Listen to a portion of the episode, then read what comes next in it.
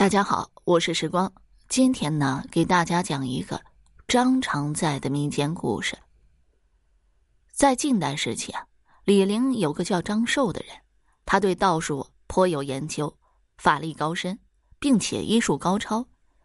这张寿呢，给人看病，那些身患重病的人啊，一般三天就能治好；小病呢，一天就能痊愈。因此啊，附近一带的百姓祖祖辈辈。都信奉他。据说张寿已经四五百岁了，但他看起来一点都不显老，看着只有四十多岁。一日，张寿要去深山修炼法术，放出话要挑选两名弟子。人们都以为做张寿的弟子能和他一样长寿，纷纷前来应选。然而，被张寿选中做弟子的两个人呢，次日就断了气。前来应选张秀弟子的人很多，张寿只挑选了两个十五六岁的年轻人，他们一个姓李，一个姓段。张寿选中他们以后，便用青竹竿将这两个孩子送回家，要求他们把青竹竿放在他们在家中睡觉的地方，然后直接返回，期间不能和任何人说话。两个弟子啊，答应照办。当他们拿着竹竿回家时，家里人始终看不见他们，等他们走了，家人却发现他们都死在了床上。李家人和段家人很是悲伤，他们痛哭了一番，就将两个年轻人的尸体用棺材装好，让他们入土为安。三个月后，一个叫刘信泽的人上山游玩，意外遇到了张守，他正带着选中的两名弟子在山中修炼呢。刘信泽呢是那两名弟子的同乡，因此一眼就认出了他们。刘信泽见了十分奇怪，这两名年轻人不是死了吗？怎么还会出现在张寿身边呢？这刘信泽很好奇是怎么一回事，便去询问原因。两个年轻人看到刘信泽，立刻拉着他哭了起来。原来这两个年轻人并没有死，出现在家中的尸体。不过是张寿用青竹竿变出来的。张寿是修道成仙之人，身为他的弟子，就要断绝尘缘，不能与凡尘俗世纠缠。张寿为了留下弟子，才想出了这样的主意。刘信泽回家以后，将遇到两名年轻人的事情说了。他们的家人听说以后，打开棺材，发现棺材里果然只有青竹竿。对于附近的百姓来说，这只是件小事。更让人惊奇的是，张寿成道以后对家人的态度。刘信泽发现张寿和他的两名弟子以后，张寿便带着弟子离开了李陵，去了广陵生活。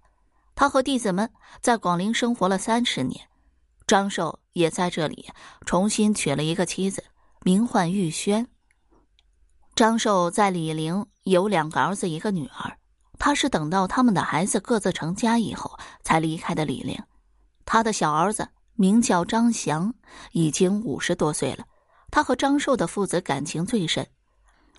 张祥从刘信泽那里得知父亲依然在世，不远万里前来寻找他。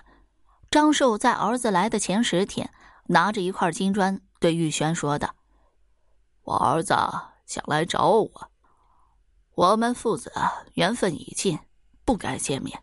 你替我把金砖给他。张祥来到以后啊，问父亲去了哪里。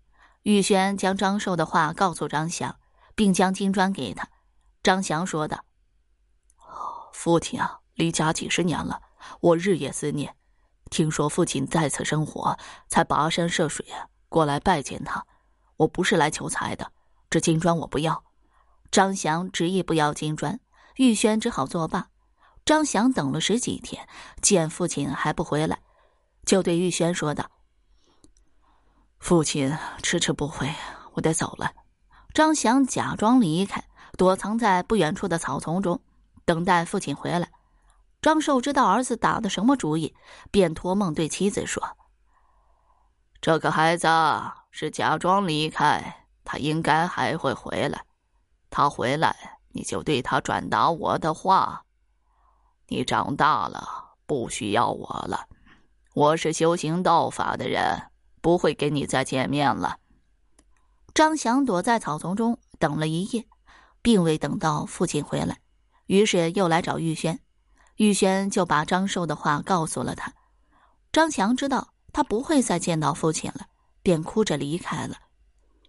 后来，张寿在广陵生活了七十多年，在一个风和日丽的下午，他又撇下子孙离去了。他的弟子看到他在南山下居住，又娶了个妻子，还生了个儿子。因世世代代都有人见到他这样，人们称呼他为张常在。好了，这个民间故事我就讲完了。如果你还对其他民间故事感兴趣的话，点个关注，来个赞，我接下来还会为你讲更多、更加精彩的民间故事。